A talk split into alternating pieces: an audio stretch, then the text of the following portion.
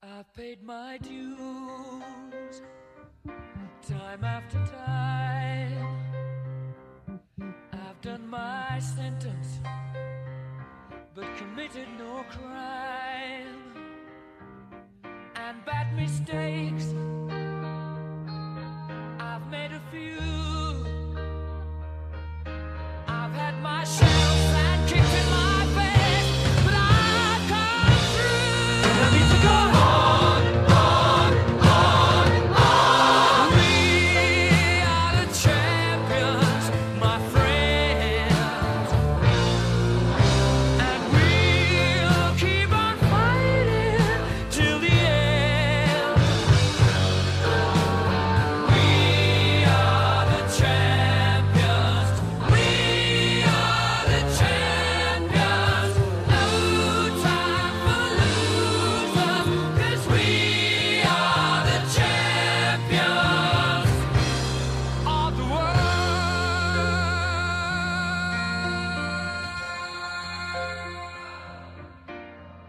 Damos la bienvenida oficial eh, luego de todo un gesto de producción que hizo nuestro productor ejecutivo.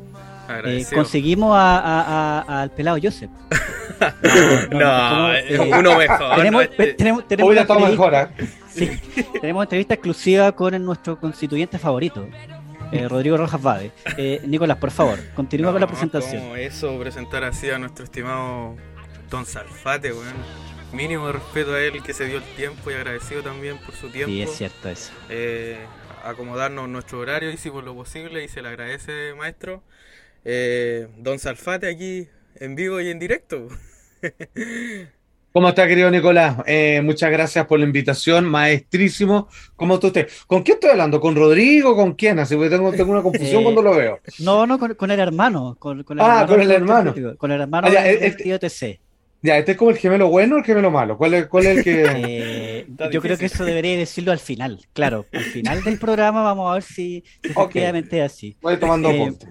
Ya, ¿Parto al tiro nomás, Nico? Sí, con la adelante. pregunta al hueso. Al hueso Ya, nomás. tenemos, tenemos una duda con Nicolás. A ver, Queremos saber la trastienda que te tocó vivir eh, junto con Doraemon en el capítulo de celebración de los 25 años de etcétera. ¿Qué fue lo que ocurrió? Bueno, yo, yo creo que fue un, ni siquiera un impasse, yo creo que fue un punto de inflexión donde toda la inocencia, todo el esquema, el rompecabezas que constituye lo que es tu esperanza infantil, todo lo que tiene que ver con eh, la nobleza de un personaje que te ha acompañado por décadas, de repente explota como una bomba para transformarse alquímicamente en un monstruo enardecido que es capaz sin barreras ni censura decir exactamente todo lo que el espíritu que estaba dentro de ese corpóreo pudiese expresar. ¿Qué pasó? Estamos celebrando, imagínate, un cuarto de siglo, frente a un gran canal que ha estado acompañando a tremenda audiencia, sobre todo aquellos los fanáticos del mundo otaku, geek, etcétera, etcétera. Y está Doraemon, que en algún momento fue eh, la figura oficial en los primeros lanzamientos que se hizo de este canal. Y bueno, tú sabes que dentro de estos corpóreos existe un alma humana dentro, un alma que no solamente tiene que imitar los movimientos, sino que representa parte de la fortaleza, de la vibración, del espíritu, que le da un prisma, un tono particular según quien está dentro. Y esa vez había, digamos, una persona honesta, directa, que por algún momento se olvidó que tenía una contratación de por medio, de que en realidad estábamos tratando de llegar al público más amplio, más pluralista posible, y desde las entrañas, por no decir derechamente desde el más profundo pozo de su oscura alma, sale mencionado el a esta hora desaparecido expresidente tirano Augusto Pinochet Ugarte como diciendo que de ahí es donde surge este personaje y que pronto debe ser devuelto. Y bueno, ¿y qué pasó? Bueno, lo que puede pasar cuando estáis en un grupo de amigos, donde están todos tomando ponche, así libremente, o champín, así como bebidas, digamos, de fantasía, donde el alcohol, digamos, no es lo preponderante, y cae una molotov en la mitad del living, y obviamente hay gente que se quemó, gente que salió arrancando, gente que se tiró por la ventana, y bueno, toda una serie de traspiés que ocurrieron, que algo que no duró ese instante, sino que se traspapeló por lo menos un par de días después. Sí, porque después salió eh, en el Instagram de televisivamente. De, de inmediato. Al tiro, sí fue instantáneo. Se hizo viral, de hecho. Yo, yo debo admitir, eh, espero no irme funado, pero yo me reí con ese clip. Ese clip me hizo el Pero día. mejor. Me reí demasiado así.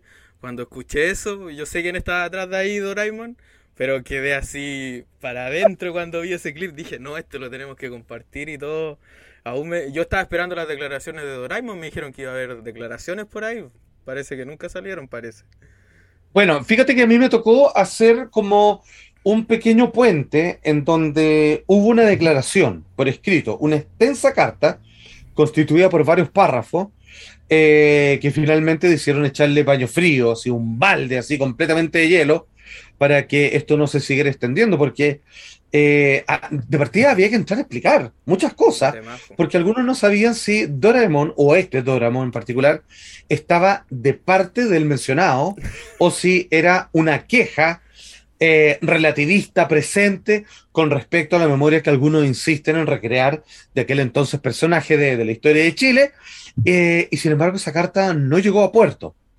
Por esas cosas del destino me llegó una copia a mí, así que bueno, no pude menos que tratar de resumirla, memorizar las partes más importantes y hacer una breve, no alcancé a que fuese una declaración de principios de parte de nuestro gato cósmico, pero sí por lo menos explicar dónde él ya se encontraba en su país de origen y que claramente todo eh, debiera pasar al olvido. Mira, al final tuvieron que ser palabras eh, de muy buena familia, más bien educadas, eh, para generar algún tipo de balance en la fuerza que se había obviamente descontrolado Ahí. absolutamente. Bueno, gracias a eso podemos decir que todas las personas que están ahí presentes siguen con pega.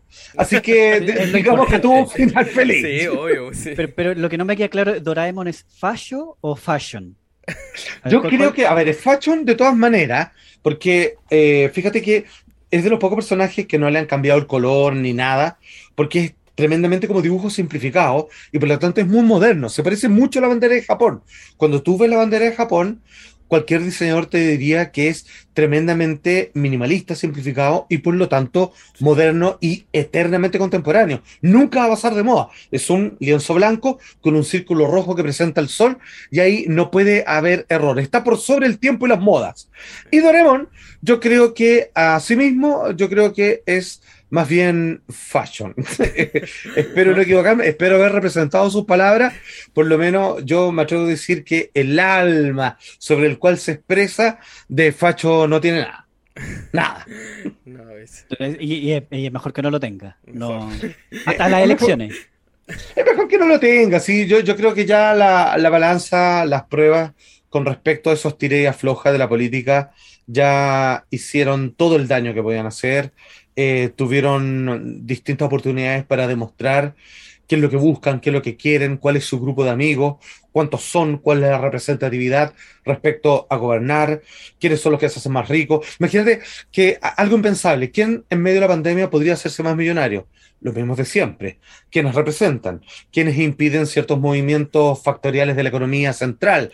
Entonces ahí tú te das cuenta de que sería bueno echarle un vistazo a la otra cara de la moneda, de la moneda, imagínate. Eh, digamos, jugar con una carta distinta es eh, administrar a propósito de la petición del clamor popular y entender. Por, por ahí alguien dicho, ah, eh, dijo em, que la mejor de las tiranías es mucho peor que la peor de las democracias. Es importante entender de que en el crecimiento personal cada uno sepa elegir en base a las necesidades que se van planteando y responder honestamente frente a la demanda popular. Y de ahí de lo que resulta es donde por fin empieza el aprendizaje y la regulación. Si eso no sucede y quedamos en las manos de los expertos, los maestros del Excel, los que parecen tener respuesta para todo, pero que sin embargo las personas siguen metidos en un hoyo de la misma manera como siempre ha sido, entonces claramente, y a sencillo y a buen entendedor, parece que la respuesta no es por ahí. Y si no es por ahí, debe ser otra. Y si la que viene no es, será otra. Pero la que está, no es. Pero, pero ahí tengo una. Mira, ya, nos vamos a meter de lleno en el pelado Joseph, porque Póngale. aquí, aquí tengo una duda. Entonces, bajo ese concepto, eh, ¿cómo catalogamos lo que pasó con Rodrigo Rojas Vade? Que en el fondo, muchos que creemos, yo todavía sigo creyendo en, en los constituyentes, esto es Ujú. Eh, no significa de Tenemos que, con que. esto exacto vamos a tirar a la borda todo el trabajo que siguen desarrollando. Pero, ¿qué pasa cuando eh, ocurren este tipo de eh, personajes que vienen y mienten y uno dice, chuta, y uno que pensaba que era uno como nosotros, que, Claro. que no estaba mezclado con esta mugre, digamos. Ya, ¿sabes qué?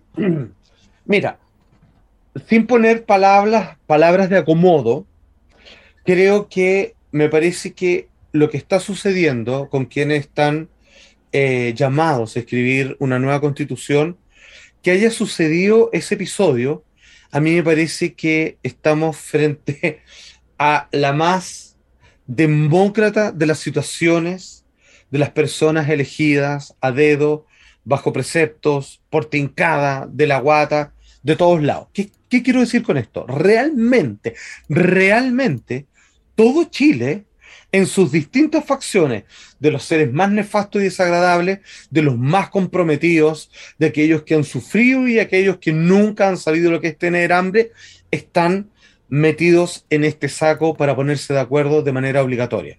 Vale decir, cuando todo Chile está representado, algo así tenía que suceder. Entonces, tú no puedes generar un concepto generalizado a partir de un fenómeno particular que te das cuenta de que si esa persona fue elegida, si esa persona mintió, por la razón que sea, y existe un rango de error, de equivocación de parte de las personas que se vieron representadas y que creen en él en particular, estoy hablando de él, y que luego dicen, ¿sabe qué? Nos engañaron, quiere decir que está toda la representatividad de los múltiples posibilidades y factores. Vale decir, aquí está la Matrix completa.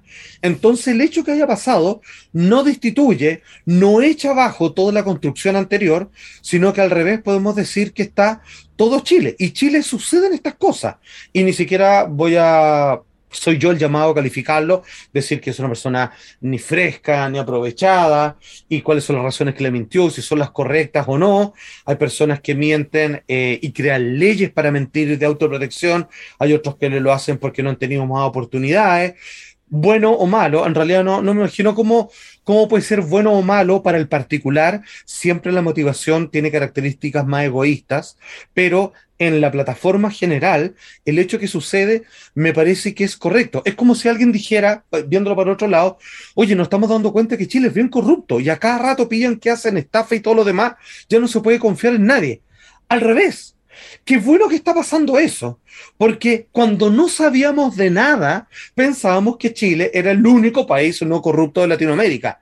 Cuando ahora se descubren, quiere decir que de alguna u otra manera ciertos mecanismos del sistema sí están funcionando. Y es por eso que, aunque no nos guste, es mejor que estas cosas salgan a la luz pública. Y al salir a la luz pública, entendemos realmente quién es quién, en quién se puede seguir confiando, en quién no y con quién hay que tener ojo. Vale decir, estos, eh, estas bajas en estas batallas, en estos aprendizajes sociales, a mí me parece que dan, son finalmente un signo de buena salud y de diversidad más que cualquier otra cosa. No nos gusta, nos duele, nos molesta, pero algo que no puede suceder acá es una desconfianza general por todo lo que se ha conseguido. Es simplemente, es parte de lo que sucede en cualquier batalla nomás. Ya mire, aquí quiero agregar algo antes que el Nico pase con Sí, la pregunta la pregunta más, de más- fanboy. más chacotera. No, sí. más de fanboy. Yo, yo fanboy, aquí estoy, estoy flipando así. No, estoy- de verdad, estoy, estoy aquí. Está, estoy un fan, maestro. Yo estoy a pleno gusto aquí con, con el Nico y con, y con el tío Free to Play 2. Mira. Era, se veía Eh, venir, se veía venir. Sí, ahí. Sí, eh. La, mira, la- y, con respecto igual, eh, y lo conversamos igual con el Nicolás en otros podcasts, eh, a propósito de este mismo tema, eh, nos pasa mucho que somos de los que creen en la, consti- en la constituyente, pero eh, pregunta, dos preguntas en realidad. Una, eh, ¿qué te pasa con respecto a cómo los medios cubren en este minuto, los medios tradicionales, eh, el proceso constituyente, ya que por semanas estuvieron, digamos, eh, por eh, cocinando, digamos, todo esto de Rodrigo Rojas Vade eh, y otros elementos más, pero nadie habla del trabajo real que, que hacen o hasta qué hora, muchos de ellos se quedan hasta la una de la mañana todavía en sesión. Entonces, eh, da la sensación de que todos los sectores en el fondo están aportillando este proceso.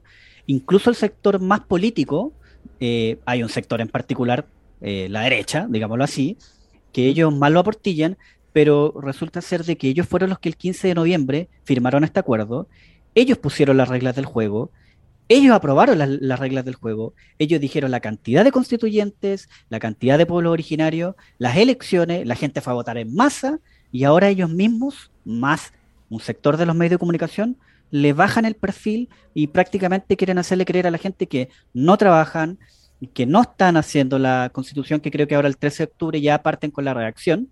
Eh, entonces, finalmente aportillan un eh, proceso que ellos mismos estuvieron dispuestos a crear. Eh, acá se generan dos fenómenos bien interesantes. Primero, la gente que se manifiesta em, de, de cara a la cámara como efectivamente de derecha y derecha extrema, gran parte de su queja es la pérdida del Estado de Derecho. Vale decir que las reglas del juego se establecen democráticamente eh, en razón de las necesidades de todos y que luego se violan. Vale decir que se pasan a llevar y que no se respetan, siendo que estamos todos de acuerdo que es lo mejor para la gran mayoría. Entonces, como tú, tú bien dices, ellos están jugando de vuelta haciendo exactamente de lo cual se quejan. Vale decir, ellos están de acuerdo, ellos ponen ciertos reglamentos, ponen el marco teórico y los límites sobre los cuales esto que a votación popular fue establecido, y ellos dicen más o menos cómo se va a, eh, se va a jugar este, este partido, y aún así comienzan a quejarse. Vale decir, de lo que ellos se quejan, de lo que ellos tanto temen, finalmente es su fuerza de ejercer todo tipo de presión. Y con respecto a los medios, eh, eh, la gente tiene que entender esto, y aquí es muy importante que en la educación escolar y de secundaria y posteriormente universitaria haya un pensamiento crítico que lo han estado amordazando y que lo han estado destruyen- eh, destruyendo eh, de una manera muy, muy solapada. Primero quitando ciertos ramos que tienen que ver con la formación del pensamiento crítico, como filosofía, como la historia, etcétera, etcétera, y tiene que ver con lo siguiente, la gente tiene que entender esto. Un, un medio de comunicación parece ser de buena, de buena fe como un, una plataforma profesional de comunicación y reflexión. Y hasta ahí logra sobrevivir más o menos el concepto, porque dice mal que mal, cualquiera que quiera agarrar el micrófono y subir algo a YouTube y decir, hola amigos, ¿cómo están? Sabéis que a mi tía le pegaron, así que toda la gente de este lado de la cuadra son malos y quiero decirle todo lo demás. Ya, en los medios tradicionales hay profesionalismo, hay periodistas, digamos, eh, titulados, sin embargo, que son los medios. Los medios no son estructuras comunicacionales tan libres como la gente piensa.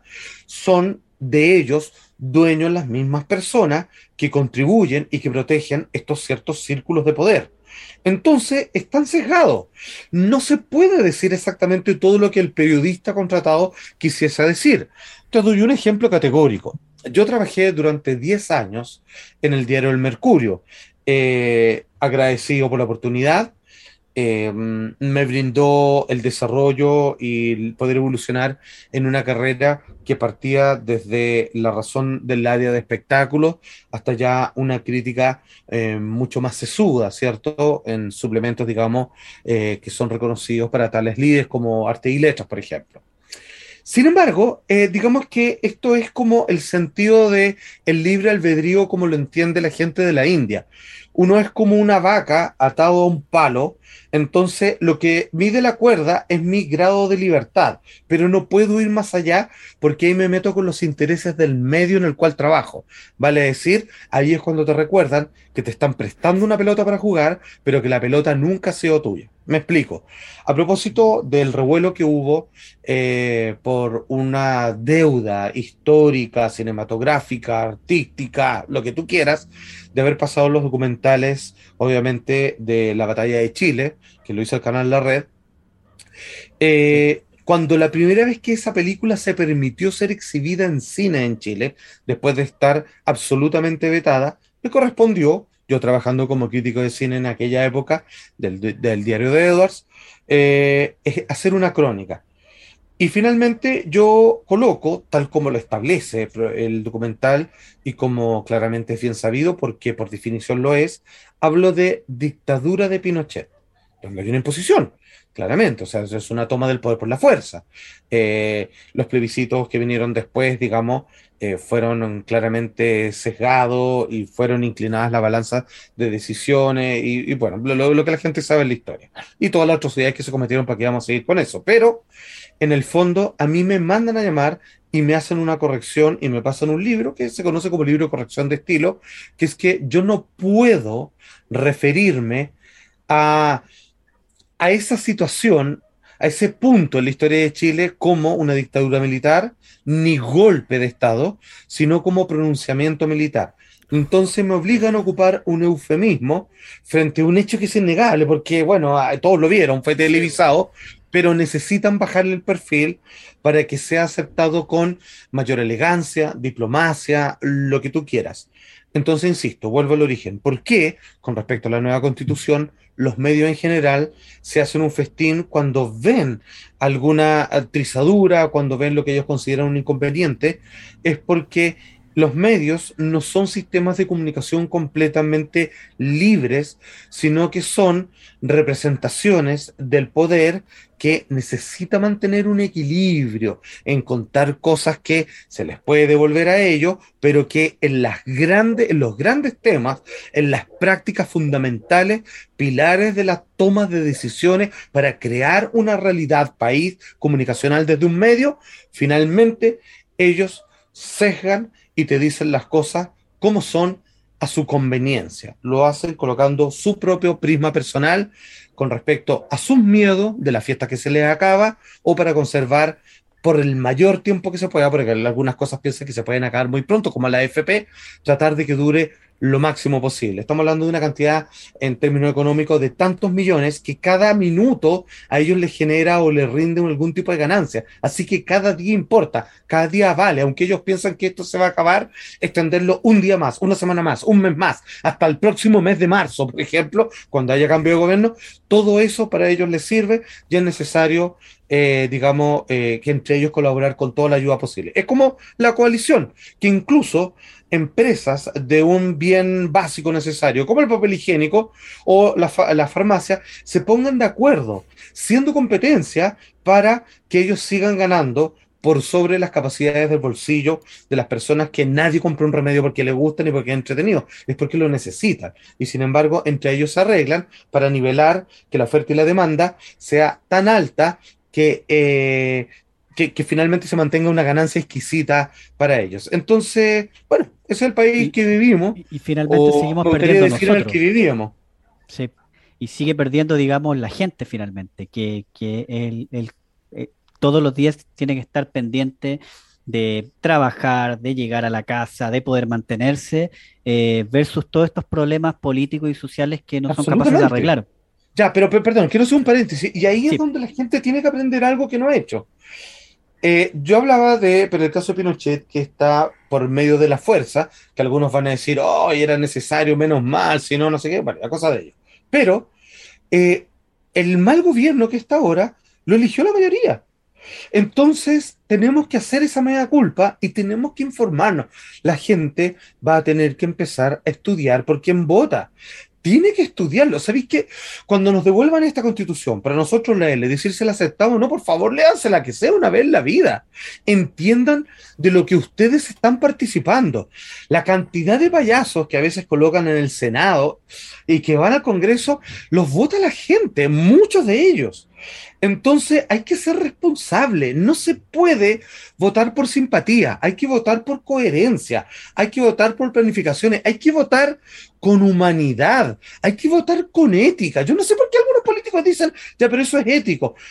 Pero si estamos tratando con leyes que rigen, gobiernan y regulan a seres humanos, la ética no puede estar ausente porque no somos números de conveniencia en donde hay personas o zonas de sacrificio y otros que, bueno, esto es el, el mal menor se tiene que ser responsable por todos los participantes y al mismo tiempo todas las personas tienen que, así como eh, tienen la capacidad de exigir, la capacidad y la necesidad de participar con la obligación de estar bien informada y saber lo que están haciendo. Nunca más voten por alguien porque es simpático, porque cuenta un chiste, porque dijo lo que querían escuchar. Sepan, quién es el que está hablando, por qué dice lo que dice, qué ha hecho antes, si es que tengo que creerle, junto a quién trabaja, dime con quién anda y te diré quién eres, y vas más o menos a poder entender que es muy poco donde elegir, pero por último... que ese es el tema, eh, que nos pasa Sí, po. ¿Y ¿Quién, quién, quién de los candidatos presidenciales, por ejemplo, es tu favorito? Uh, De los actuales. No mucho. No, no. imaginé. ¿Sabes por qué? Porque igual. mira, porque déjame, déjame establecer el siguiente mapa. Pongamos, mm, pongamos cuatro. Pongamos Ya. cuatro en la palestra. Bueno, es que no hay muchos más en realidad. No, Porque ya, Está Sichel, Proboste, Cast, eh, Boric, Sí, po. Artés. y, y Artés. Sí, po. ¿quién Exacto. Ya, porque lo Ay, otro está, está, está Meo, está Parisi, uno no puede ir, digamos, por problemas de, de protocolo, ¿cierto? Sanitario. El otro es porque, bueno, su- él dice que no puede volver a Chile. Bueno, en fin. Ok. Así, así está el Persecución política, Levo. Ya, mira, a ver, digamos las cosas como son. Así muy corto. Y voy a tratar de ser lo menos superficial posible, pero sí que sean puntos de interés para entender con quién estamos tratando. Artés, a ver, Artés sabe. O sea, no, o sea, dentro del multiverso de, de Marvel, del que queráis, él sabe que no puede ganar, no va a ganar, no hay cómo. Entonces es alguien que está en el desbalance ahí, porque él sabe que con un discurso más extremo, del lado que sea, para él es un negocio. Él está participando no para ganar, sino derechamente para recaudar los fondos que por el hecho de ser un candidato, más los votos que va a recibir, finalmente al caballero le sirve como una prejubilación. Ok, porque esa es la verdad. Porque si alguien pensara que va a ganar o, no, o ir más allá de la idea de que yo quiero que mi pensamiento gane, yo apostaría por ayudar a alguien. Más que yo ir, que finalmente voy a restar, que es lo que le ha pasado a Sichel con la aparición de Kass, que le ha robado votos. Ok, ya, me salgo del señor Arte, porque creo que parece que de la boca para afuera, parece una persona generosa, que quiere parar, digamos, las malas prácticas, que está con el pueblo y todo lo demás. A mí me parece que si tiene dos dedos de frente y con los dos pies puestos en la tierra, él sabe que no va a ganar, entonces, por deducción, ¿por qué está ahí? Es porque va a recibir plata por el hecho de participar, aunque no gane. ¡Fuera! Vámonos eh, con la única mujer que está. Está, está, está Proboste. Llega tarde, se, quiso jugar a lo Bachelet. Yo no Sí. digo, me queda calladita, que la gente me quiera, hablo menos y que los otros cometan errores y después veo cómo se, entre todos se hacen pedazos y después entro y digo así como, ay, no peleen, así como, como el comercial de Lipigas que vienen las mamás, digamos, separar a, lo- a los empresarios, a los que tienen problemas. Bueno, no le resultó porque tenía algún parte del tejado de vidrio y no supo contestar cuando le emplazaron, por ejemplo, por los famosos 600 millones que se perdieron. Por ejemplo. Y eh, a mí no me gusta que alguien venga, si es que alguien va a trabajar por Chile, yo quiero que se queme, que se gaste, que no duerma, que haga una pega del primer día, no que esté esperando que los demás se equivoquen, de yo ganar por eh, errores no forzados. Entonces, para mí, eso es Yana Proboste, que si bien para muchos venía como el fantasma de, uy, otra mujer, qué bueno, el equilibrio, eh, la que no pelea, lo esto, o sea, ya está media funá, fuera. No, no, y ojo que en el debate se dedicó a puro pelear. No, Se dedicó a puro pelear, y, y salió, es la que salió más para atrás, fíjate, es la que salió más para atrás. Ya, nos ¿Pero quedan tres. TikTok? ¿Vieron ese TikTok? Sí, Yo cuando lo vi dije, no, ya aquí, ya con Pero esto". es, que eso es lo que pasa, basta con eso, basta Sí, con tratar de engañar, basta con tratar de engañar, es como, pucha, así con todo cariño, es como cuando ciertos personajes los meten en áreas que no les interesa. O sea, con todo cariño lo digo, pero es como cuando trataban de meter a Carol Dance, digamos, en el mundo otaku, si no es lo suyo. Lo suyo, no sé, es como... la, la Katy Barriga también hizo TikTok, ¿ah? lo dejo ahí. La Katy Barriga igual hizo TikTok. Pues, Y, ya, y ahí ya, está pero perdida, yo creo que es más... es más Pero Carol natural Dance ahí, está difícil. Ya. Pero, pero, pero, imagínate, ya no probaste con TikTok, yo no, o sea, que la haya abierto. No, no, no. No. O sea, No junta ni O sea. O sea, o sea, ¿sabes que basta que no miren la wea porque es demasiado, quieren engaño le dije. Ca- ¿Cachai? A mí, no Sí, me, a, mí no, a mí no me convence ni que Pamela Giles corra como Naruto, ni, ni, ni- ni que, ni que ella ocupe TikTok. O sea, hagan lo suyo, que, que cada uno cumple un rol dentro de esta fauna de la política, pero, pero sean, que sean ellos, nomás sean ellos, no traten de, de tratar de caerla bien y salir con la camiseta de, de un partido, de un equipo de fútbol. ¿verdad? Ya, eso pasó, eso es muy absurdo. Que alguien les explique que eso, nadie les cree. Ya, entonces, ya, ya anda afuera. Ya, está el señor Kass. Eh, él tampoco sabe que no va a ganar. TikTok también. Él, claro, ahora ah, hizo algo que a mí me gustó. Siendo el, el- siendo el monstruo que es, eh, logró sacar de quicio a todos. Sí, Sí. Que a mí, a, a- Sí. a mí me, lo que me gustó que hizo él es que, ok, el, el papá monstruo terminó demostrándole que todos son monstruitos de una u otra forma. O sea, aquí no hay ninguna blanca paloma. Aquí simplemente hay que tomar decisiones que pueden servirnos más con nuestros eh, grupos de ideas eh, basadas en la confianza y en probar cosas distintas. Por ejemplo, ya, entonces caso no me voy a referir más, digamos, porque él tampoco va, va a ganar y él lo, lo tiene claro y le habla a, ge- a gente que está un poco desesperada, con miedo y... ¿Mm? Pero, pero salió bien parado, sí. Perdón, Nico, es que No, salió bien parado. Hoy día estaba leyendo la academia. Sí, pero, ah, pero, pero mira lo que estamos escuchando. puntos. Ya, pues, pero mira, antes hablábamos de que explicamos qué son los medios de comunicación, qué Sí. son las encuestas. Oye, las encuestas se han hecho han un favor, porque así como ha costado recuperar eh, la confianza en los políticos, en ciertas instituciones, porque está la crisis de la confianza en Chile, está terrible. Imagínate la encuesta, que es tan peor que el pronóstico del tiempo, dice una cosa y sale lo contrario. Sí. Eh, Entonces, eh, vamos a ver, aquí están defendiendo también. Entonces, fíjate que, ¿sabes qué? Yo, hay, que fijarse en las empresas que hacen encuestas que no han ido a, a, por ejemplo, eh, cuando se presentó Rincón, Provost y todo lo cuando, que no quisieron participar de eso, porque dijeron, va a ir tan poca gente a votar. O sea, muy racionalmente dijeron que ninguna encuesta va a ser representativa. Entonces nos retiramos de nosotros como institución a hacer una encuesta respecto a, a este proceso.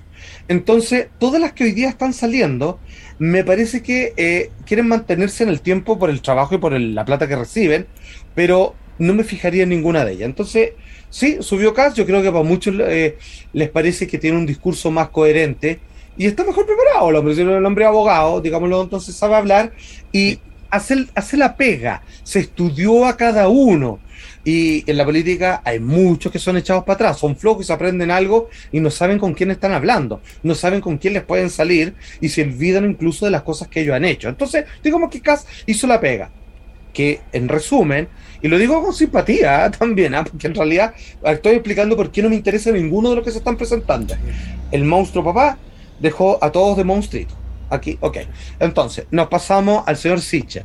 El señor Sichel yo creo que si bien fue el más moderado, eso eh, también cuando fue encerrado respecto a que tomara ciertas directivas y que hablara claramente cuáles eran las motivaciones, o como por ejemplo que ahora se negó a decir si es que le había retirado el 10% o no, porque Sí. aquí te das cuenta de que algunos representan al actual gobierno y tienen que salir a defender, pero en las prácticas personales ellos consideran que eso es una oportunidad o es un- una posibilidad cívica que se les da, como el retiro de los fondos de pensiones, porcentaje de aquello, y lo hacen igual. Si por eso, no, si, si está la patada en estos momentos, no hay mucho que confiar. Entonces Sichel, digamos, eh, entró en una especie de tibieza en donde no arriesgó mucho, entonces tampoco ganó mucho. O sea, es como que fue a la mesa del casino a jugar 21 y ganó de poquito, apostó poquito, perdió poquito y quedó más o menos lo mismo y un poquito más atrás. Y por último está Boris, que es, yo creo, el personaje más interesante de todo, pero, pero en mi caso me genera una alta preocupación por lo siguiente. Este hombre, que fue, que hizo una carrera desde abajo, solo, que no aparecía en la encuesta y que hoy día sigue en una cierta sensación como el gran ganador, y las encuestas les creamos o no, ahí está primero, eh, llegó hasta acá y eso no es por nada. O sea, él tiene un peso político, es un animal político importante. O sea, logró lo que ningún otro de los brontosaurios que están ahí pudo. ¿Cuál es el problema? Que los partidos políticos que lo respaldan, no sé si van a respetar, si van a respetarlo él en su juventud, en su inexperiencia. Él mismo, en un acto de honestidad, ha dicho es que me faltaba experiencia, me equivoqué y todo lo demás, y le sacaron en cara que se daba muchas vueltas la chaqueta. Que él tiene razón. Yo puedo cambiar si es que me doy cuenta que estoy equivocado. Y eso habla bien de ti. Pero si yo estoy cambiando muchas veces lo que digo, quizás podría llegar a pensar, quizás no sé lo que estoy haciendo. Porque, o sea, me puedo equivocar, está bien, pero si me equivoco todos los días y en muchas materias, hay que ver, em, chuta, estoy ahí defendiendo a los que me defienden. ¿Cómo voy después a, al tiro y afloja con aquellos que me apoyan? Entonces, a mí me da la impresión que si él gana, después se lo pueden comer. Quienes lo apoyaron se la van a cobrar caro y quizás los otros poderes no van a dejar que él haga lo que quiera hacer, que a mí me parece muy interesante. Él me parece que él es muy honesto.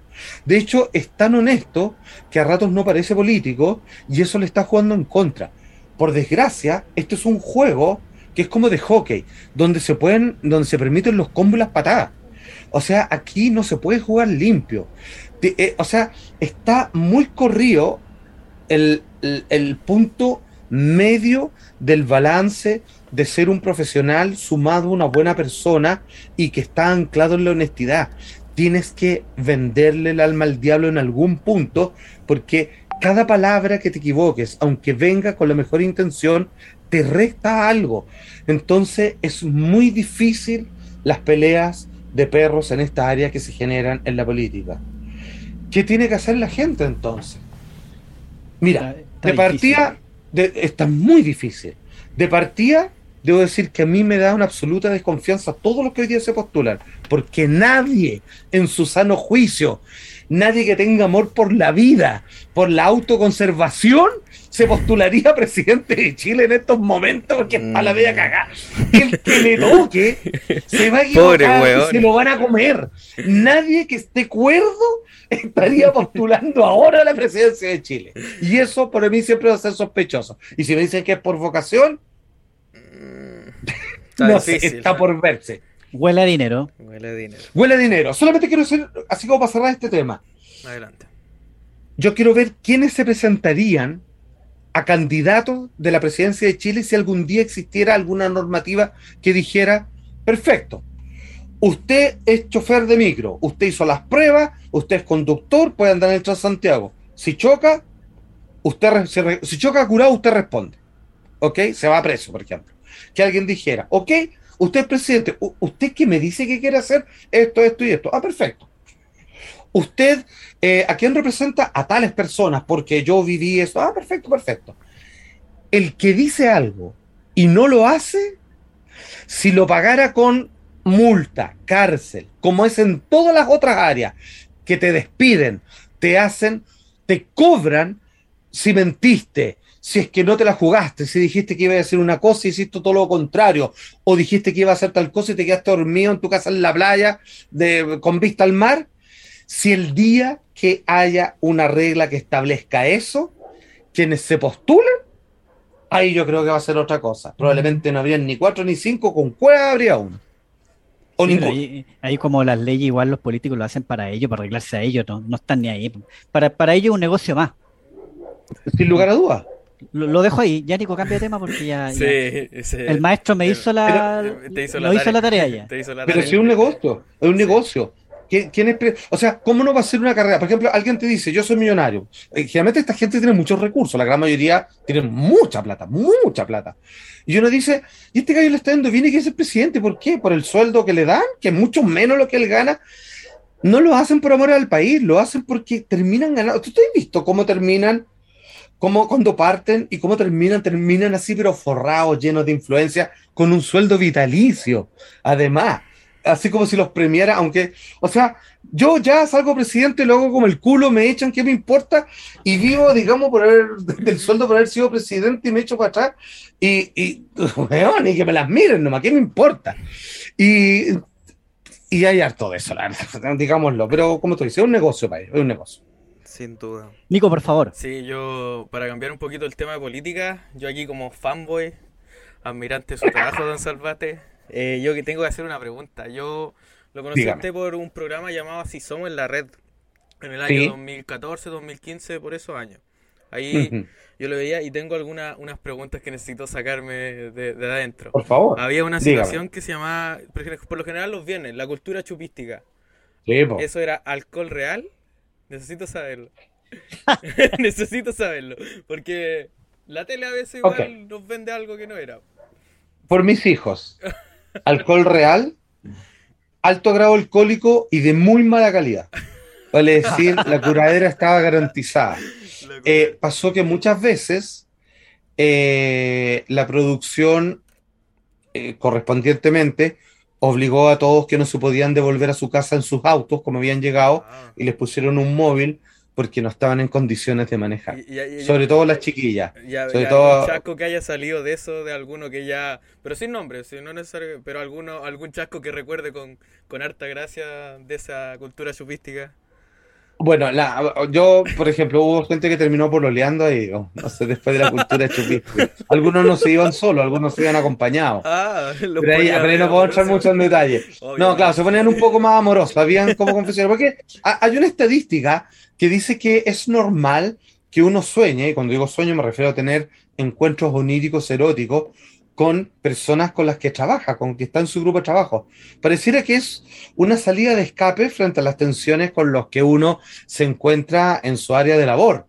Eh, pero en este caso yo creo que muchas veces no hubo necesidad de, de tener que soñar con eso porque se sacaban los balazos, digamos, en, en este mundo lúcido. Así que en el estado de vigilia se pegaban los porrazos. Así que bueno, No, cosas que pasan. Yo, yo, yo crecí mucho los veranos con ese programa, le tengo mucho aprecio a esa, a esa época de, de la Sisoma, así que Esa, tenía que esa es la misma época donde Sí. la Maca Tondró se sacó la, Sí. la ropa interior, ¿o no? Sí, se, se sacó el calzón por dentro, se metió la mano como por dentro de, de su blusa y polera se sacó un calzón. Es, es casi un acto de magia porque son como estos juegos, así que te venden con alambre y a veces Sí. soy capaz de sacar una cosa de otra. Bueno, ella se sacó el calzón eh, en algo que yo creo que todavía David Copperfield está tratando de entender cómo lo hizo, pero, pero pasó a llevar, digamos, toda su, su femineidad y, y lo tiró. Así, pero bueno, sí fue,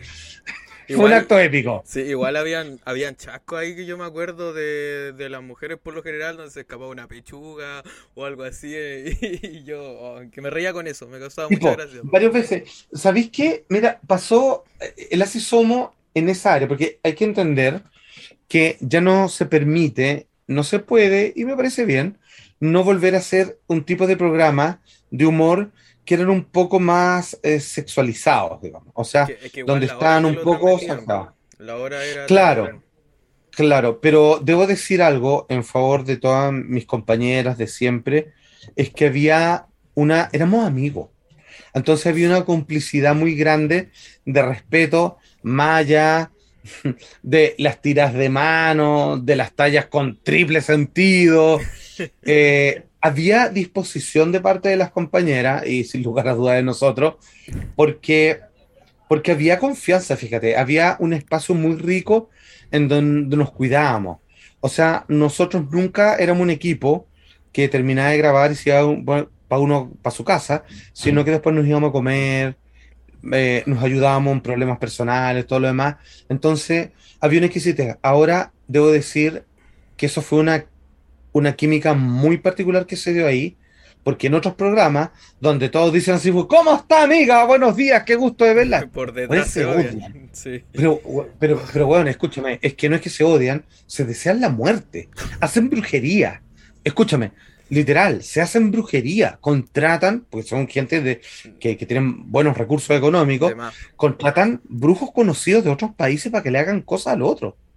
O sea, todos estos casos son, son, son bravos, no son bravos. O sea, podríamos yo, yo siempre, No, po- Es tratar de, de trabajar con amigos, de, de- de mantener una cosa con amigos. Y el tiempo va diciendo quién es tu amigo y quién no, digamos. obvio. Y, sí. y en ese caso, cuando estaba en ese periodo de la Así Somos, por ejemplo, si entraba eh, un personaje nuevo al, al equipo, lo integraban de la misma forma, le daban la misma confianza, como para generar esas dinámicas, digamos, que finalmente se reflejaba cuando uno veía el Así Somos en esa época, era entretenido verlo, era un Sí, relajo verlo yo- en la noche. Para mí era el panorama. A mí era Exacto, el era un panorama en la ese noche. también. También, ese además. lo, lo- lo disfruté Sí. yo harto. Eh, eh, Es que era, es que ahí yo creo que había una libertad, había una libertad editorial muy grande. Hoy día hay que saber moverse con cierto respeto y con mucha rigurosidad con respecto a los temas que uno toca. Con respecto a si llegaba alguien eh, nuevo, fíjate que pesaba mucho si ese nuevo venía con corazón abierto y buenas intenciones. Más de alguna vez vino persona, vinieron personas con muchas trancas que venían maniados por la tele. Fíjate que si tú piensas bien, a excepción de algunas personas que ya tenían un largo trajín en televisión, la mayoría eh, no eran personas de la pantalla chica, venían con algún área profesional muy distinta, entonces no, no, no estaban caídos en el personaje, en el tratar de cuánto hablo yo, muéstrame más, hacer cosas por... No, No es, lo importante, la gran lección es remar por el programa. sí, Tú ibas gustoso al programa y tú no hablabas para ti o por ti, le hablabas a tus amigos y algunos de esos amigos estaban en la casa. Y, y entonces era una dinámica muy distinta, no había planificación, había mucha espontaneidad y cada uno sabía mucho de algo. Entonces era muy exquisito el compartir con el grupo de amigos porque uno era de noticias, sí. otro era de literatura, otro era de chacota y sabía un montón, sabéis que la discoteca es de moda, está todo pasando y no sé qué. Y yo era con mis temas locos y cada uno aportaba algo tan distinto de los demás y nos escuchamos que era muy, muy, muy exquisito. Hoy día ha derivado a un programa de conversación de gente muy preparada con distintas miradas en distintos temas, pero es un programa que el canal en sí mismo ha apostado exquisitamente hacia debatir sobre temas eh, de distintas miradas, distintos grados de expertise o desde la misma cuneta. Y me parece que es lo que necesita el país, volver a recuperar un espacio reflexivo, crítico. Eh, hay harto enojo, y entendemos por qué, hay harto de la guata, y se entiende por qué, pero tenemos que recuperar la capacidad de reflexión y que te muestren un abanico más amplio de posibilidades, no el que te muestra únicamente el resto de la televisión, los diarios o la radio, porque están súper sesgados. Entonces tenemos que ver cosas de las que nadie más habla. Y ahí es donde cumplimos, cumplimos esa misión, creo yo. Sí. Aquí me Nico. otra, otra pregunta que también tenía preparada. Eh, si usted, don Salfate, pudiera, no tuviera un presupuesto extraordinario, tu- tuviera todo lo posible para hacer un programa a su pinta, ¿qué sería? ¿De qué se trataría, según usted? ¿Cuál sería su programa ideal donde usted lo condujera? Eh, yo creo que tiene que ver un poco por la parada de lo que estoy en los últimos años. Yo haría, eh, y seguramente, eh, no sé si le iría bien, no sé si comercialmente es, es, algo rentable, porque hay que entender eso. Uno no hace exactamente lo que quiere, tienes que encontrar una un punto medio en donde haces, siempre uno dice lo que a uno le parece, digamos, o sea, mentir ya es terrible. Sí. Uno puede entrar a explicar, a sobreexplicar, pero uno nunca dice una cosa cuando piensa otra. Em, Mejor te omite y ya está. Exacto. Pero hay que entender de que está lo que te importa, lo que te interesa y lo que la gente anda en busca de. Entonces, no simple, o sea, tú no puedes hacer un fanservice, no puedes hacer así como, oye, ¿qué dice el Twitter, la tendencia? Esto ya, hagamos, hablemos de eso. No, eso eh, eh, en realidad tú tienes tus propias experiencias y, y sobre todo es mucho más valioso, la gente respeta cuando tú traes un tema fuera de lo que todos están hablando, porque ya todos hicieron esa pega. Y si tú vas, llegas al último, es mejor que abras otra vertiente, que abras otra posibilidad. Entonces, si es que yo tuviera todos los recursos del mundo, ¿yo qué haría? Yo me he encontrado con gente muy valiosa en el área de salud mental y espiritual, por así decirlo. Ya. Y esta pandemia me ha demostrado que había mucha gente sola que ella no se daba cuenta porque igual podía salir a la calle y porque conversaba de olichao con personas con las que trabaja y todo lo demás. Pero que la pandemia, al volver a su casa, se dieron cuenta que había muchas personas solitarias, incluso con las familiares que vivían bajo un mismo techo.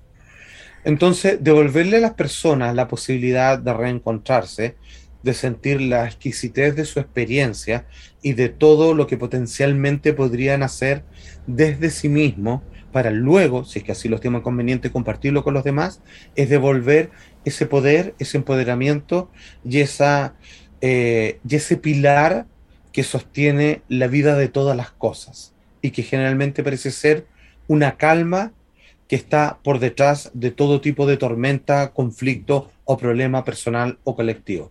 Me gustaría poder devolverle ese piso a la gente que lo perdió cuando hay otros que ni siquiera saben que eso existe. No, muchas gracias. Sí, eh, es súper bueno eso, eh, Salfa. Fíjate que se echa de menos, el, eh, sobre todo lo- en la televisión abierta o, o la televisión por cable, eh, ver programas que nos acerquen más a lo humano. Que yo creo que fue lo que se logró un poco eh, mientras estuvimos en pandemia con el programa Si Somos, como, o sea, perdón, eh, con el programa de, del Ángel Araya, se me olvidó cómo se llamaba el programa de, el de ayuda social. Que, ah, perfecto. Ya, sí, que sí. como que nos volvió a, a darnos cuenta Mm. cuando nos fue mostrando la verdadera realidad, las ollas comunes, por ejemplo, Sí, que de hasta el día de hoy todavía hay, ojo, todavía hay ollas comunes abiertas, Sí. eh, nos devolvió un poco la humanidad, que yo siento que ahora que ya nos van a sacar, digamos, del toque de queda, no estamos volviendo a ser lo que éramos antes del estallido social, como Oye, que espérate no me importa lo que... día. Espera lo- las noticias No, va, van a eh, va a ser día. carrete, va a ser otra cosa y nos vamos a olvidar que finalmente eh, todas estas cosas nos tienen que humanizar. Yo creo que eso hace falta un poco igual en los medios. Sí. Absolutamente, sí. Hay, hay que devolverle, hay que rehumanizar, hay que devolverle el rol a la persona en su experiencia interna que él puede generar todo tipo de novedades y disfrute hacia afuera, pero que nunca puede dejar de cultivarse interiormente, por si, por si no, comienza a ver como una hipoteca, en donde todo está colocado hacia afuera, en donde finalmente lo que me define, lo que yo soy, son las cosas que hago y no lo que siento. Lo que siento tiene que ver que es algo que solamente yo sé lo que está ocurriendo acá. Yo tengo un, un clima que es propio, que es personal. Acá adentro tengo mi propio ecosistema, que como decía Rumi, ¿cierto? Uno es como una casa de huéspedes, que en la mañana entra una rabia, por la tarde una alegría. Van circulando muchas personas para acá y de las cuales no siempre me hago cargo porque trato de mantener hacia afuera las más simpáticas. Trato artificialmente de sostener una situación para evitar el encuentro conmigo mismo. Yo tenía una frase de un kinesiólogo que, mm, con el cual me tendía eh, y que él siempre me decía, nunca dejes de encontrar un tiempo para tomar un café contigo mismo. Que es tomar un café. Voy afuera, voy a una plaza, voy a un bar, lo que sea, un café, y me tomo un café conmigo. Dejo por un momento de meter ruido con esto, de meter ruido de tengo tiempo libre, ya, vengan todos chiquillos, vamos a hacer una fiesta, para no tener que nunca conversar conmigo, porque hay cosas que de temas pendientes que no me gustan. Sentarse a conversar con uno es tremendamente importante, porque ahí es donde comienzan a desanudarse, comienzan los caminos a la solución, a las resoluciones y a proyectarme. Voy a empezar a preguntarme quizás algo que nunca he hecho, es qué quiero, qué me gusta, qué debiera hacer y qué no he hecho hasta el día de hoy. Y podría colocar o dar el primer paso de un total de miles y algo que hoy día se transforma en un metro cuadrado, después se va a transformar mil kilómetros de distancia hasta llegar a lo que yo quiero y necesito. Cuando yo logre juntar lo que quiero con lo que necesito, voy a ser una persona íntegra, feliz y que estoy por el buen camino. Hoy día estamos todos extraviados, perdidos en distintas cosas. Qué- Bueno, buena reflexión. profundo. Me gustó. Sí, sí. Es, es que es cierto, finalmente eh, es lo que deberíamos todos apuntar, eh, tener un crecimiento más humano, diría yo, por sobre lo material, pero es difícil, pero todavía le tengo fe a la, a la humanidad, le tengo fe a la humanidad y yo sé que vamos a llegar a un punto de equilibrio.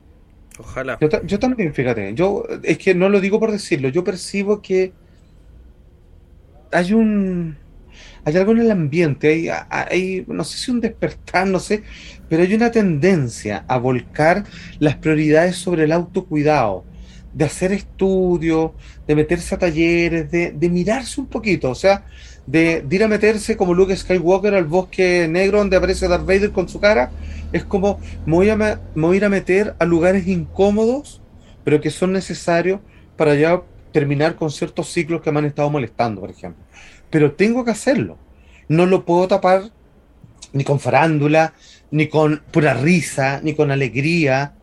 Eh, tengo que saber llorar, honestamente, para que esas lágrimas derritan el hielo que yo me he puesto eh, como coraza. Como, como decía un profesor por ahí, digamos, o sea, yo con una armadura, definitivamente, puedo asegurarme de que no me entren flechas, pero con una armadura todo el día no me puedo mover. Es incómodo dormir, es incómodo nadar, no, mucho menos puedo bailar, no me puedo desplazar libremente, estoy perdiendo la flexibilidad de la vida para cambiar de rumbo, para buscar otras cosas, para probar, para experimentar, con tal de asegurar que nunca nada me toque, nunca me pase nada malo. Y sobre esos ejercicios es donde finalmente está fundado el crecimiento y las reales y honestas decisiones de cada persona hacia su propia felicidad. Lo otro es como decir, la mejor manera de no tener un accidente automovilístico es nunca sacar el auto del garage. Algunos viven así y nunca hacen nada para que no les pase nada malo, pero tampoco les pasa nada bueno. Hay que, hay que arriesgarse, es una aventura la vida. Exacto. Bu buena reflexión. Sí. No, no, eh, y uno que lea Coelho. No me quedo con Salfate. ah, bueno, sí. A Murakami, por ahí también uno se queda. Murakami, Murakami, grande, Murakami buen autor, buen autor. Sí, sí, y si no está Maricondo también, que es así, porque fíjate que arreglando la casa, ordenándola, uno se ordena por dentro. Sí, hay cosas tan fáciles que uno puede hacer. Sí. Votar, aprender a votar. Esto, decía, pucha, esto me gusta. ¿Te gusta? Pero hace cuánto no lo ocupas? Hace cinco años. Entonces, ¿te gusta realmente? Pucha, es que algún día lo voy a ocupar. No, chao, regálalo, sí. entrégalo. No sé, hay que ser muy honesto, sí, hay que hacer cosas que duelen, pero que no duelen tanto. Es, es, es puro fingir. Hasta el dolor eh, es una paránoma en estas cosas. Así como, ay, voy a perder esta tele, que no sé qué, este teléfono. Espérate que te lo roben, que se te caiga, que se te rompe y todo. Bueno, hay que hacer otra cosa. Exacto. Eh, maestrísimo, tenemos, eh, tenemos una duda primero. ¿Cómo anda de tiempo? Porque tenemos las dos preguntas de cine que nos quedan y terminamos. Ningún problema. Sí. Déjame, déjame checar solo una cosa, sí. porque tengo una, sí, no. una consultante de tarot. Entonces déjame ver. Eh, ah, y me pone. Bueno, tengo una. Antes de, eh, de cerrar ahí. Tocar los últimos temitas ya. Ya, entonces aquí le estoy contestando. Todo esto en vivo, ¿oíste? Sí, obvio. Sí, no, esto... aquí no, las dos personas que nos escuchan agradecidas. Agradecidas, sí. No, no, no, me creían algunas personas que les conté. Ahí tuve que... no, pero, pero ahí Nico eh, le sacáis un pantallazo. No, yo aquí, no, todo, todo no, pero todo se puede, sí. todo se puede falsear. Eh, tenemos hasta las 9.20 sin problema. Ah, ah, ya, pero mira, eh, vamos a, eh, te tengo un, una pregunta primero, eh, pero esto es para que la pienses, Alfa. El programa siempre nosotros lo terminamos con un, con un tema, que en este caso okay. lo vamos a agregar después en postproducción. Así que el tema te lo dejamos a ti. Tú escoges el tema musical. Para, como... para el final. De, y, y, de qué puede ser? ¿De, de, lo, de lo, que, que sea? De lo que, que sea. Pero, Aquí hemos puesto desde ABBA hasta. ¿Qué pusimos la última malo. vez? Reggaetón, no. hicimos un especial reggaetón, de reggaetón. Hicimos un especial de reggaetón. o sea, como, ¿Cuándo como... escuchamos reggaetón? Para tirarnos. Reggaetón. Exacto. hicimos un especial de música triste también, weón. Una vez hicimos un, un, especial de posoperatorios porque el Nico se operó. Sí, de, de Le sacaron unos cálculos. Eh, Dilo, no. ¿De dónde? No, ¿Renales? Sí, renales. Sí, no sé. Te... Sí, y, y ahí el dolor más grande. Sí. Yo creo el dolor más grande que he sentido en mi vida. Yo creo que he estado a punto de desmayarme por eso. Sí, no, sí. El Nico está igual con un hilo colgando. Sí, claro, total. Lo que pasa es que antes yo era muy bueno para comer carne. Entonces yeah. generé eh, de, de, proteína animal, generé esos cálculos. Y tuve dos veces en mi vida, pero la primera vez no podía creerlo. O sea, yo creo que fue la única vez en donde seriamente consideré quitarme la vida, si este era tanto el dolor, porque es como que te ponen un cuchillo y te hacen sí, así todo el rato y, no, y, no, te suelta. Sí. Y es como que te duele así como una patada en los testículos, y una cosa tan rara. eh, y estaba con yo soy malo para las inyecciones, me cargan. Oye, no, pero ahí yo pedía gritos, así cada cuatro horas, pa, inyección, venía una enfermera y me dejaba así flotando rico, ¿no? porque, porque no me dolía.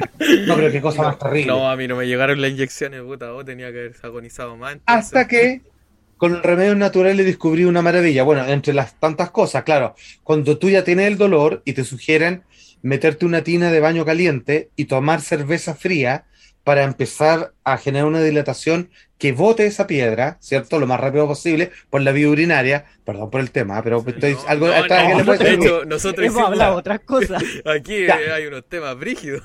La escala Ya, de otro- Bristol, por ejemplo. Ya, otros, es- ya, otros toman piña, exacto, otros toman papaya para disolverlo, pero la mejor, la mejor, y ¿saben qué? Todos deberían a comprar, si es que piensan que van a tener, hay una que se llama chanca piedra. Es un remedio natural que está hecho en base a unas plantas que tienen una capacidad nada invasiva, nada fuerte, pero sumamente efectiva de meterte en todo el sistema de riñones y hacer un barrio y deshacer cualquier elemento extremadamente duro. Chanca piedra, te juro que eh, se te resuelve en pocas horas. Así te lo tomas como pastilla, Y- tú no sientes nada y empiezas a deshacerlo y pum, Y y, empiezas a aflojarlo de eso. Sí, exacto, pero así de la, de la que no molesta, digamos, de la que ni cuenta. duele. No, ni siquiera duele. A Pero es bueno hacerlo para el que sabe, el que sabe que ya se le puede venir uno, porque es bueno para hacer cálculo, chanca piedra. Así se llama, Está chanca piedra. ¿Y es un No, remedio buenísimo. natural? Es un remedio natural. Lo aprendí en la selva de, de la Amazonía peruana, fíjate.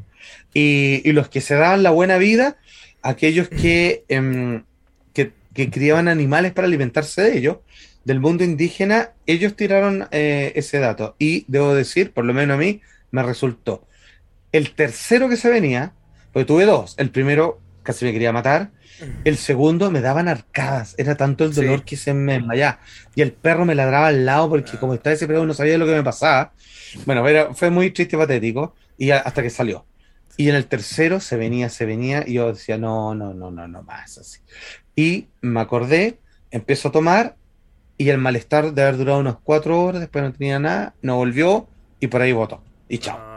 Se acabó, santo remedio. Chanca piedra. Ya, vamos a tenerlo anotado porque ahí me queda una. Me sacaron uno nomás, el que me dolía más. Y el otro está por ahí, en el otro lado más encima.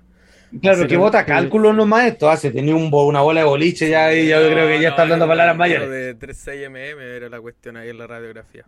Pero lo único malo. Nico, es que vaya a perder, perder la oportunidad de que una TENS te lo vea, pues, de nuevo. Sí, pues, ahí me estábamos No, hablando de no te, eso. no te van a afeitar. Pucha, vos, fue la mejor afecta que me hicieron ahí.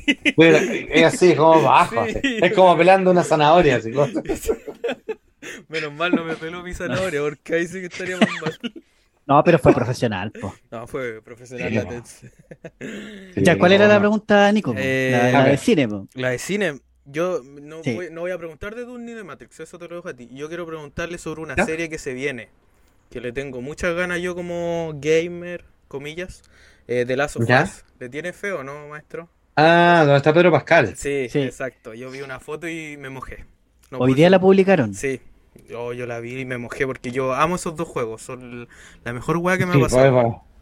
Sí, no, es bello. El, el- el segundo lo encontré un poco raro, fíjate eso, si lo encontré que era medio dialogado. Encontré que hicieron otra cosa. N- no me molesta. Pero lo que pasa es que quizá... ¿El final? A lo mejor. En ¿qué en pasó general, no, el- en general el tono igual tiene momentos así, o sea, de, de muerte de personajes importantes que son, no, la pasé mal, no, sufrí, o sea, es como, Yo no lo no, quería yo quería meterme en la pantalla y agarrar la patada, pero bueno, ya, ok, ¿para qué, para qué vamos a hacer spoiler? Pero, pero, pero, pero, eh, mm, me da un poco de miedo, porque sabéis que, Es que HBO igual. Ese, ese, yo a HBO le tengo mucha fe en su serie. perdón, ya, no, es que tengo exacto, entonces tenía un malentendido, ¿es de HBO? Sí, Entonces no HBO. estamos, estamos listos. HBO. No, estamos HBO, listos. sí, Estamos HBO. listos. El control de calidad de HBO, cuando decide hacer esto de un popularísimo videojuego, créeme que no tienen la posibilidad, no están dispuestos a equivocarse. No. Entonces, con el timbre de HBO, así, no, no es que HBO me pague ni mucho menos, pero sí debo reconocer que HBO tiene un control de calidad de sus series que no las hace ni tontas ni locas, ni tampoco tienen como esta desesperación que es necesario para las nuevas plataformas de canales privados de, de paga por sobrevivir ante la competencia, digamos, y cal cual tira cualquier cosa, digamos, y algunas le achuntan increíble y otras no, o sea, y en la balanza queda como un sabor medio Sí, más claro. así como al debe que otra cosa, pero eh, si está HBO, si está Pedro Pascal, y si simplemente se respeta, porque aquí no hay, no hay error, simplemente tú respetas lo que es el videojuego, uy, y va a tener, porque es una mezcla eso, entre la novela de Jerry McCormack, que, que se llama The Road, que también se hizo una versión cinematográfica con Viggo Mortensen, ¿cierto? Que, es que va Muy buena película, ¿eh? Buena sí, película. y una novela tremenda, el mismo autor de, de Sin lugar para débiles, eh, Buena que- película de los hermanos Cohen también. Entonces, esa mezcla que tiene entre post-apocalíptico, zombie en la justa medida, Sí. pero la unión que hay entre esta niña con su custodio, que es un hombre que, digamos, lo perdió todo y que en ella está la esperanza, cualquier idea de cliché que uno dice, ya, pero esto se parece a esto otro, esto otro, Sí, se deshace y tiene un espíritu tan personal, tan exquisito, que hoy, que yo espero, yo así ya, pero esto ya Sí. es una cosa que mi corazón a esta altura no me da para más, o, ojalá que terminen bien los dos. Así, porque no soportaría que, que uno terminara mal. Yo prefiero así como que digan que van a hacer otra película después, pero quiero verlos al final, los dos triunfantes y todo, porque Ah. sabéis que uno se enamora de esos dos personajes Sí. son entrañables. O sea, tú los quieres, te preocupa lo que les ocurre. Eh, ya, pero con lo que me acabas de decir, eh, Nicolás, sí. o sea, yo le tengo tengo mucha fe. Yo le tengo ¿Cuándo se mucha estrena? fe. ¿Se sabe? Eh, ¿Tiene fecha? 2022 parece que la van a terminar de filmar como en junio, tengo entendido. Recién Dice que están esperando el 2022 porque no van a tener ni que hacer escenario. Yo creo que van a, van a salir a grabar a la calle nomás y a estar así igual la caga. No, pero yo No tienen que juegos- nada. No, es que, que. HBO, HBO es calidad, no es cantidad. HBO es bueno, así, sí, así lo defino yo. Y salve Gustavo. Santalaya, ¿eh? Gustavo Santalaya que Oh, hace la banda sonora del muy juego. Buena, muy Sí, bueno. sí, sí, sí, sí, señor. Ahí me pasó algo así con el 2 que no lo quería terminar. No quería que terminara. No quería. No quería que No, yo jugaba una no. hora nomás. Ya juego una hora el otro día y así porque yo me compré la Play solo para jugar el de Last of Us 2. Porque había jugado el uno Claro. una y dije, No guardabais nada, volvéis a partir nomás y quería juego, pa. Sí, no, ese juego, una obra de arte que todos deberían jugar, César. Por favor, juégalo. Así que, Tenía PlayStation, pero la Ah, vendí. sí, pues un weón te la compró. ¿La vendiste? Sí, pues, Sí. sí, me la compró el guan que está ahí, Nicolás. Ahí está. Bueno, que te la preste entonces. Sí, Vamos a tener que dejar para allá. Sí, no, pero de Us es algo que le tengo mucha fe. Eh, Ya, y ahora viene el cierre, ¿cierto? Sí, Sí, adelante. aquí tenemos la- las dos preguntas clave A ver, de- del cine. ¿Cómo se viene Dune y Matrix 4? Ya, a ver. Eh, ¿O qué debiéramos esperar en realidad? Eh, ya, a ver, eh, Dune, eh, de partida, eh, hay que, tenemos que entender que es la gran novela, eh, es la Ilíada, es el Quijote dentro de la ciencia ficción que en manos de Frank Herbert, yo creo que él es- reescribió los grandes fundamentos de los distintos arquetipos que funcionan en la batalla de la vida de todo ser humano, familia y contrincante. Entonces, esta idea que incluye, a diferencia de las otras, porque incluso la por mucho que hable de dioses mitológicos, griegos y todo lo demás, esto habla acerca de del que nace, como decía Joseph Campbell, ¿cierto? Como en el camino del héroe, por- pasando por la noche oscura, como San Juan de la Cruz y todo lo demás, logra despertar en una reconversión de sí mismo cuando abre las llaves y las puertas internas eh, en un lugar que es como casi chamánico, desértico, en donde la vida no es posible y donde finalmente el espíritu se manifiesta. Cuando ese proyecto, ese proyecto, con todo lo que es Duna, que tanto lo que hizo Jodorowsky, en donde estaban incluidos Salvador Dalí, que después lo tomó David Lynch, que yo creo que sigue siendo una película subvalorada, porque este director, que si bien tuvo que luchar con el alto presupuesto que le dio Dino de Laurenti, estamos hablando con uno de los grandes maestros del cine artístico que nace desde la pintura, él como cineasta, que habla sobre los durmientes. Todas sus películas son sobre alguien que tiene que despertar y que entra en el, en el reino de las pesadillas, donde la psicología eh, y sus telarañas él tiene que desenredar para volver a despertar como una nueva persona, digamos, realizada. Cuando eso pasa por Denis Villeneuve, que es este director, que yo lo encuentro que... Es muy bueno. O sea, es que... Disculpen, aquí yo voy a un, un poquito de lo Es que él llenó un espacio tremendo. ¿Qué sí. dirigió él? Yo nunca lo había escuchado hasta ahora, recién ahora. La llegada, eh, tiene Ah. Prisionero, Ah, Blade Prisionero. Claro, Runner Blade 2049. Runner Sí, 2049. es muy buena Blade Pris- Runner. y Igual pecó de pretencioso, pero una- sí. Sí, Es ya. una Disculpe, tremenda. maestro, continúe.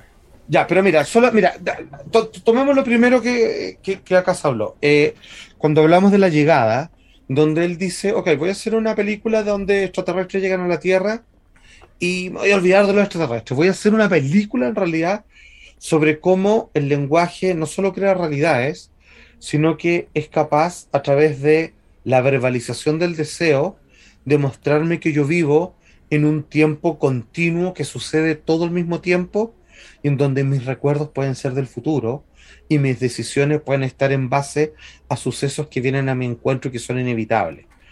Y que estos extraterrestres vienen a explicarle a una lingüista, ¿cierto? Una semióloga eso, y de que tienen que tomar una decisión de vida y donde lo que ya, aunque todo ya pasó, tiene que ser por discernimiento y cuenta propia en lo que nosotros creemos y sentimos como tiempo presente, se debe tomar la decisión correcta para que el futuro que nos está tirando para que suceda, porque ya pasó, cumpla, digamos, su ciclo natural de crecimiento. Esa es, es- es la mejor manera que puedo resumirlo. Yo sé que no es muy fácil, pero ese es el grado de complejidad que utiliza este director para la ciencia ficción. La ciencia ficción como género cumple un rol dentro del séptimo arte importante, porque la ciencia ficción permite tomar un hecho actual, un, im- un dato de importancia que puede ser delicado, que incluso nadie lo puede hablar abiertamente, y lo que hace es colocarle una lupa y lo exagera y lo coloca en el futuro, en donde ya podemos hablar de esto porque llegamos a un escenario hipotético donde está todo mucho más exagerado, a todo volumen, y por lo tanto nos permite conversar abiertamente de un tema que hoy día es incómodo y hay que tener mucha delicadeza y que lo podemos hablar de manera a calzón quitado, sin pelo en la lengua, gracias a esta película. Ese es el aporte de la ciencia ficción, en gran parte. Entonces, cuando este director toma Duna, eh, que es una novela que es como el Señor de los Anillos, porque se entiende, o sea, tú- algo que tenés que echarte para atrás y tenés que estudiar. libros, creo. Eh, exactamente. Y, y- y- y por ahí pasa. Porque El Señor de los Anillos es una. Es una novela épica católica eh, sobre el bien y el mal y sobre la reivindicación de la mano pequeña que mueve el mundo, como decía él. Es, de, es del campesino, es, de, es del el que no es el hobbit, te está hablando Sí. él, no el hombre de las grandes batallas y del que está marcado para ser un héroe, sino frente a aquellos que en sus decisiones de valentía deciden el colectivo de la gran cantidad de personas que son las menos importantes que pueblan este planeta. Entonces ya, eso es el Señor del Anillo. Duna es como la división de género, de guerras de políticas entre una raza y otra, sobre la explotación para tener un entendimiento, uno para el dominio de los demás y curvar el espacio para tener mayor potestad en el espacio en, como campo de batalla y otro que es generar la mayor cantidad de espacio dentro de sí para generar una revolución interna que se manifiesta afuera, la hace una obra tan importante que el Señor de los Anillos no está hablando nunca de ti, está hablando de un fenómeno social. Duna está hablando de ti, está hablando de cada ser humano. Entonces, esa es la importancia como epopeya fantástica, personal, colectiva, eh, épica, todo lo que tú quieras. Ok.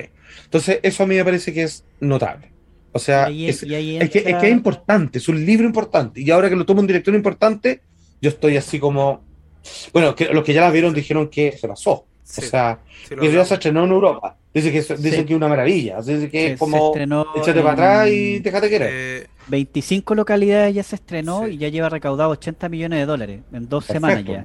Porque Va- estamos hablando de una película difícil, además. Exacto, va derecho. Muchos estadistas dicen que va listo la segunda parte. sí, Está- debería. Ojalá. Eh, yo tengo una pregunta en relación a Dune. Maestro, ¿usted qué recomienda? ¿Ver la película antigua o solo ver esto sin saber nada? O haber leído el libro por lo menos. Estamos leyendo el libro, Eh, sí, Salfa, con Nico. lo Estamos, estamos los dos leyendo el libro. Queremos Eh, para la fecha. Mira, generalmente lo que yo. ¿Sabéis que eh, eh, lo que pasa es que es difícil superar el libro porque es, Siempre, es un, sí. es, es muy grande. Entonces tiene muchos detalles que si te y siempre te va a faltar. Yo diría que es mejor ver esta película, lee el libro. e- Ese es el orden para mí. Ve la nueva película, lee el libro y ve la película anterior, la de, la de Ah, David Lynch. David Lynch. David- David Claro, Lynch, y- sí. Y ve la película de David Lynch como una interpretación de la novela. Vela así como que alguien, que es como cuando, cuando agarran a Superman o Batman y le hacen un cambio así como de What If, así como de otro Sí. universo, y ponen así como que Batman es más vampiro o que Superman nació en Rusia. Ve- vela así, vela como una versión eh, no caprichosa, pero como una propuesta distinta que mantiene ciertos pasos de la historia base, pero que Es otra cosa. está más vinculado a los rollos del autor, que ya él está a la altura de la exquisitez de Duna, pero, pe- pero se empieza a alejar de la novela. Pero, pero Entonces, yo- consulta, consulta Salfa ahí con respecto a lo de David Lynch, que es de cierto que tuvo conflicto con Dino de Laurentiis y que finalmente él había hecho una versión casi de cinco horas y que fue él el que terminó cortándola prácticamente dos horas y fracción, creo. Que es lo que Por dura la supuesto. Ahora 20 Hay que minutos, tener- me parece. Sí, La Sí. Dino De Laurentiis es un productor y él está metido en todas las grandes películas de epopeyas como Romeo y Julieta, tiene otra obra de Shakespeare, tiene Jesús de Nazaret, por ejemplo, Mm, que, que la- que- que no es que le interese el personaje, digamos, le interesa, digamos, eh, de- digamos, todo lo que representa. O sea, sabe meter bien sus inversiones en los libros o las grandes historias que definen los procesos colectivos internos de la humanidad. O sea, imagínate, o sea, agarra los cuatro libros del, Nuevo Testamento, ¿cierto? Del Evangelio, y lo hace esa famosa serie que repiten hasta el cansancio la Semana Santa, y después decide hacer Duna. Entonces, ¿qué es lo que hace? Agarra un director sensible que logra entender cómo alguien trabaja con el monstruo. Alguien que antes de Tim Burton encuentra al humano dentro del monstruo, porque él venía de hacer no solo películas experimentales como Cabeza Borradora, sino que hace El Hombre Elefante, David Lynch. Y posteriormente haría Terciopelo Azul, Wild at Heart y cuantas más, ¿cierto? Con Holland Drive, con la que postuló al Oscar y por la cual tuve la suerte de poder entrevistarlo y, y de, y de generar, digamos, un, un cariño muy particular con él, digamos. Eh, es maestro David Lynch. no, David Lynch es un grande, un grande. Sí. Entonces, cuando él es un artista, que él quiere colocar sus eh, constantes, sus temas particulares que calzan con los de Duna perfectamente, eh, y Dino Laurentiis quiere decir, pero yo necesito que vayan millones de personas a verla, y yo le digo, chuta, ya, pero eso nadie sabe que cuándo va a ocurrir eso. O sea, eso es muy difícil. Y yo le dice, si quería eso, yo no sé si había que hacer Duna. Yo creo que si que alguien eh, se mete a ver esto y cree que está viendo Star Wars, va a salir para atrás. Porque es otra cosa, es otra propuesta. Entonces, eh, claramente pelearon. Porque David Lynch hace un bordado y lo que hace Dino Laurenti es cortar un pedazo de eso y le presenta esto a la gente para darle más ritmo y que se apure en un montón de cosas. Eh, pucha, espero que en algún momento se pueda ver esa película eh, por completo. Yo creo, yo tengo la esperanza que cuando se generan fenómenos con el nuevo estreno de Duna a escala global, aparezcan estas sorpresitas y que saquen una edición completa, por lo menos con las escenas, aunque no estén incorporadas dentro de la trama de la película, pero para ver qué, qué es lo que estaba haciendo David Lynch, que yo creo que era tremendamente interesante. Entonces quedó un híbrido entre lo que un productor comercial quiere y lo que un director autoral profundo de tomo y lomo intentaba hacer. Entonces tú ves un, un Quasimodo, vos ves eh, un jorobado, ves un, como dice, un hecho a media. Sí. Entonces que dado el talento de uno, sobrevive, pero queda así como una rareza nomás, porque algo me cojeando. Bueno, pero, insisto, de verdad es la nueva película, la novela y, y la película de Bill Lynch. O sea, ya que tengo la exquisitez visual, que es por donde yo voy a quedar enamorado, y después puedo profundizar en la novela, si no lo otro me va a quedar corto, eh, seguramente, porque Sí. se demora mucho tiempo en que haga la otra película, y después veo una revisión y rearmado personalizado de la novela que ya entendí. como lo que le pasó a Zack Snyder, por ejemplo, que en el fondo este año tuvimos la ventaja de ver Oh, finalmente cómo era la Liga de la Justicia, la visión de él, y terminó siendo mucho mejor que el Es fiasco. que era que- otra película. sí, era otra. Era otra película. Lo, Es lo- lo que pasa es que el, el montaje es, es el lenguaje del cine. O sea, nosotros para hablar utilizamos fonemas ahora, utilizamos conjunciones sintagmáticas de palabras, de vocales con consonantes que se juntan y forman palabras y un cierto ritmo. Y damos un ritmo, damos un cierto grado de tensión, inflexión, entretenimiento, profundización con las palabras, y son las palabras que elegimos las que le dan interés o no a esta conversación que estamos haciendo. Lo mismo el escribir. Y para el cine es el montaje. Entonces, si yo lo corto porque quiero que esto se sienta así, y alguien después hace otro tijeretazo y ahora hace otro armado, vas a ver otra película. No porque cuente lo mismo, es lo mismo, es otra cosa. Eh, es tan fácil como esto. Los Beatles, eh, Oasis, eh, cualquier otra banda, tienen un bajo, una guitarra, una batería. Y son grupos completamente distintos, teniendo los mismos instrumentos. El sonido que sale no tiene nada que ver uno con otro. Con los mismos instrumentos, en este caso con las mismas imágenes, según el canto que se hace en el montaje, sale un resultado muy distinto. Salfa, mira, eh, ya son las 9.20, así que no te queremos quitar más tiempo. Matrix lo dejamos pendiente. Sí, no, pero eso, es que sabéis que deberíamos saber hacer solo uno solo de Matrix. Sí, sí, Oh. estaba Porque- pensando de hecho en lo mismo. ¿Sabes por qué? Porque te confieso, no, no por la película, que me encanta, pero por razones del destino, yo me atrevo a decir que los últimos dos años, casi todos los días, lo que he hecho con mi vida es dedicarme a estudiar los textos en los que está basado Matrix. Platón, No por Matrix, Platón, sino porque a mí me gusta. Exactamente. Y antes, porque Platón, estamos hablando de poco antes de 500, 600 antes de Cristo, yo te estoy hablando los textos que generaron esos filósofos, que son aproximadamente entre 3500 hasta 5000 antes de Cristo, conocidos como el Rig Veda, el Mahabharata, los Upanishads y, yo, y otros grupos de textos que luego se separan para generar la filosofía Vedanta Advaita. Eso son los que De hecho, las, can las canciones, eh, cuando está peleando Neo ¿En con la tercera? Smith, eh, claro, eh, dicen Asato Maso Ah, Gamaya. sí, el, el tema que Sí, le ya. ponen a usted en Free to Play, a veces, ¿o no? Bueno, Sí. eso eh, fue parte de mi estudio. Ah, Asatoma Sat Gamaya, no Priurtinat Gamaya. Eso significa eh, líbranos de la ignorancia y dirígenos hacia la verdad. Eh, llévanos de la ignorancia hacia la libertad y, libro- y llévanos de la muerte hacia la vida. Es una petición que le hace el discípulo, que es hijo del papá, que tiene la posibilidad de hablar con Llama, el dios de la muerte, para que le explique qué es lo que está más allá de los dioses y más allá de la conciencia humana. Y le hace este canto, que es una petición para que le cuente cuál es la realidad detrás de lo que nosotros llamamos realidad. Y ahí este Dios le dice, pregúntame cualquier cosa menos eso, porque eso es a través de lo cual los hombres y las cualquiera y las criaturas eh, conscientes se liberan. Y, tiene, y este juego de la ilusión tiene que continuar para los dioses. Y nosotros tenemos que no permitir que las personas se liberen de eso. Así que pregúntame otra cosa. Y él insiste y al final este Dios le dice, esta es la realidad detrás de la realidad. Está en el Ken Upanishad y dice, como trampa, como la Matrix, generaron en los seres humanos todos los sentidos puestos hacia afuera. Yo escucho lo de afuera, yo veo lo de afuera, yo siento lo que me llega afuera.